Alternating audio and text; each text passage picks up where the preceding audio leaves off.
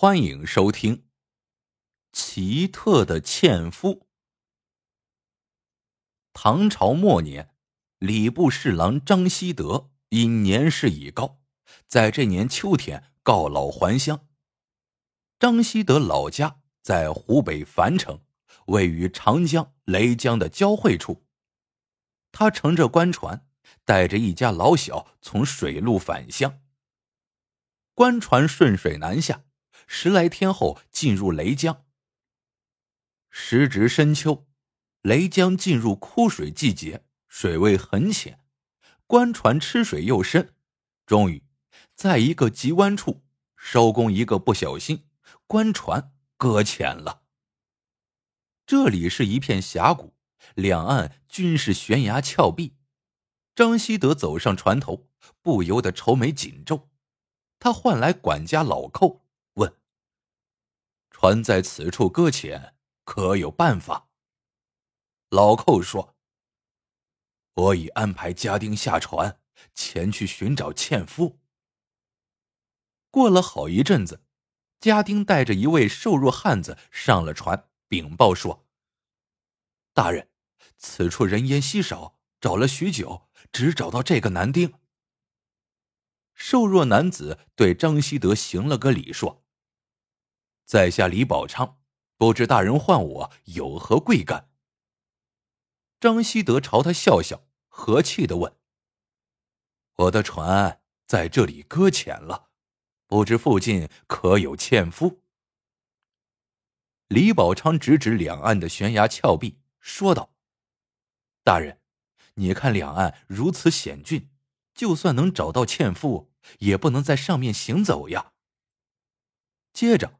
李宝昌看看官船，又说：“大人，你的船吃水不浅呢。”老寇在一旁接过话头，说道：“这是因为我家大人酷爱奇石收藏，在船上装了许多奇石，所以船身吃水较深。我家大人一生为官清廉，船上可没装什么金银财宝。”李宝昌看着华美的官船，微微一笑，不再作声。张希德接着问李宝昌：“你可有法子将船只拉出峡谷？”李宝昌说：“法子倒是有，不过大人的船吃水太深，要多费不少气力，这费用……”张希德满口应承。只要你能让我的官船走出峡谷，费用不在话下。李宝昌一听，当即从袖中掏出一支长笛，吹了起来。只听笛声悠扬，响彻峡谷。不一会儿，两边悬崖上涌出一大群猴子来，蹦来蹦去，吱吱喳喳的乱叫。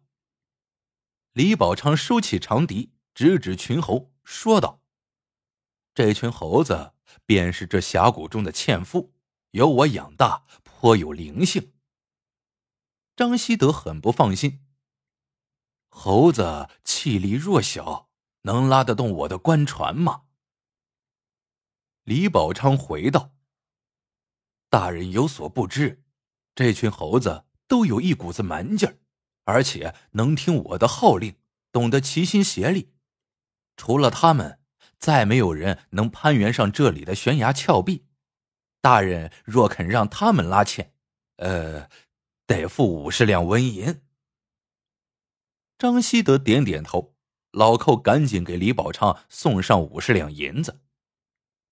李宝昌接过银子，指挥家丁在船头拴好绳子，然后用劲儿将绳子一一扔给峭壁上的猴子。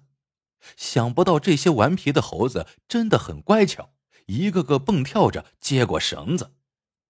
接着，李宝昌站在船头吹起了长笛，随着笛子曲调的变化，这群猴子的动作逐渐整齐起来。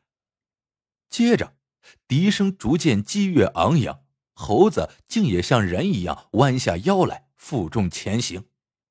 没多久，这艘搁浅的官船。竟一点点向前挪动了。正在这时，峡谷中突然传出一声雄浑的虎啸，这群猴子慌忙扔下牵绳，眨眼间逃得不见踪影。李宝昌的笛声随之也停了下来。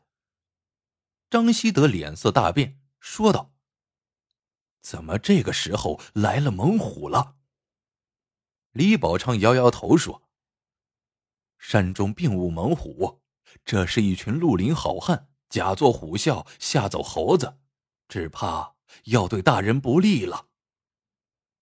张希德一看，果然有十几只小船飞快的向官船驶来。老寇马上喝令家丁拿起刀枪，准备与这群强盗决战。张希德挥挥手说道：“罢了，放下船锚，将船停住，让他们上来吧。”不一会儿。十几条小船便赶了过来，围住大船。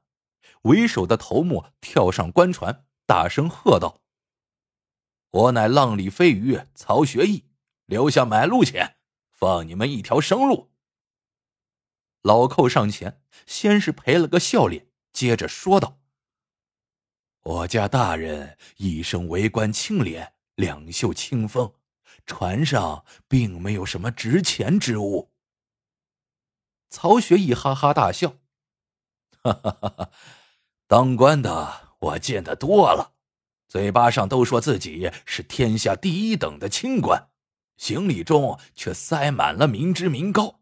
哼！来人呐，给我把金银珠宝全部搜出来！”这时，张希德从舱里捧出一个盒子，放在曹学义跟前，说道：“好汉。”这盒中是本官的毕生积蓄，你们拿去便是，还望不要惊扰了舱内家眷。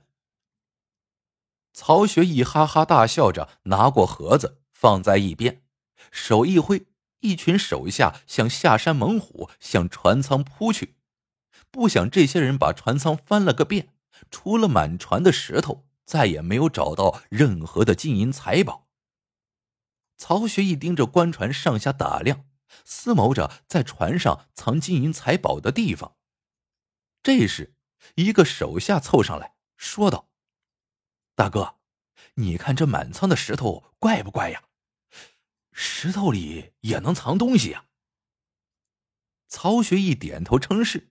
一个手下拿着一把大铁锤站在甲板上，另外的人将舱中的奇石搬出来。持锤人一锤砸下，再把砸碎的奇石扔到江中，这样一块块砸过来。张希德在一旁急的是直跺脚，叫苦不迭，却不敢上前阻拦。不一会儿，舱里的石头全部砸完，扔到了江中，仍然没有找到金银财宝。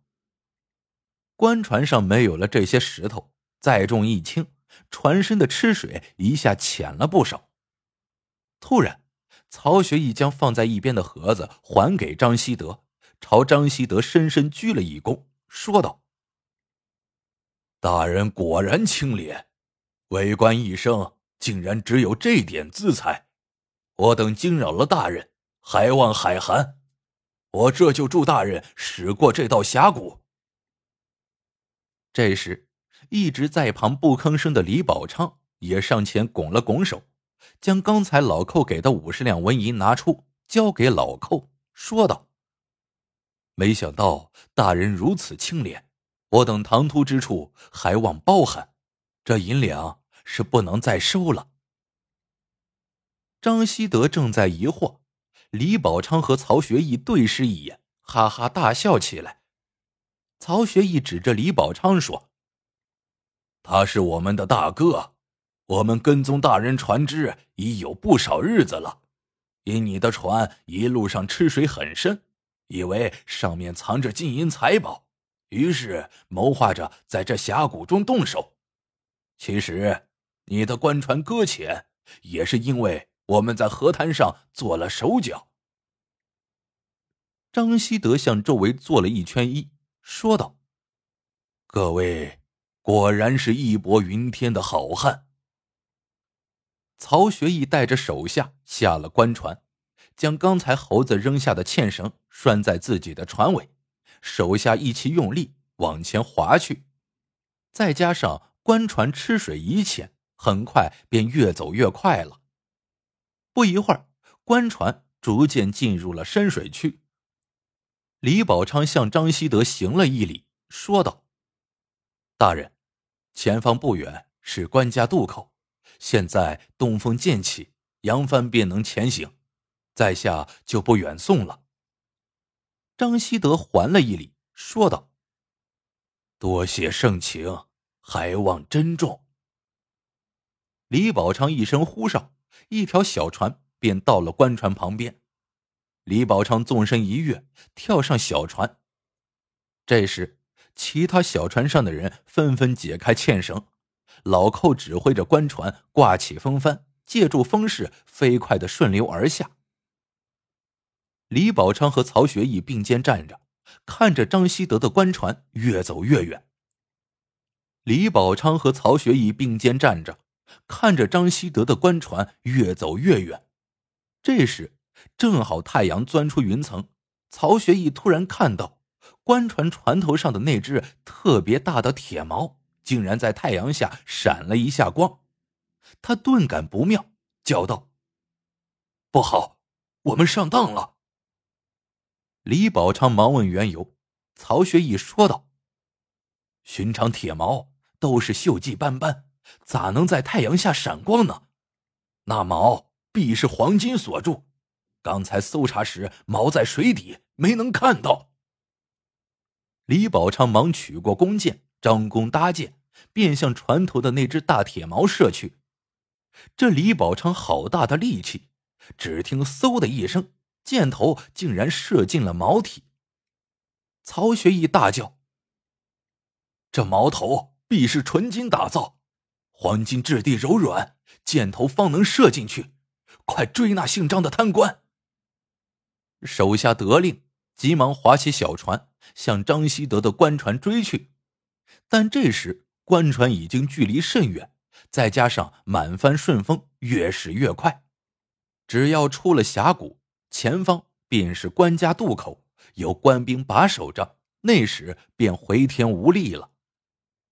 张希德站在船尾，看着后面距离越来越远的小船，哈哈大笑了起来。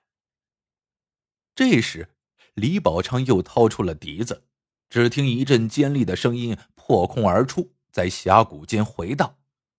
眨眼之间，峡谷两岸的悬崖峭壁上又涌出一大群猴子来。李宝昌的笛子越来越尖利，犹如战场上的杀声，惊天动地，令人胆寒。说时迟，那时快，正在峭壁上纵跳的猴子，一个个如同离弦之箭。纷纷朝着官船跳下，张希德的一群家丁挥舞刀枪向这群猴子冲来，但猴子在笛声的指挥下，两三只猴子对付一个家丁，进退很有章法。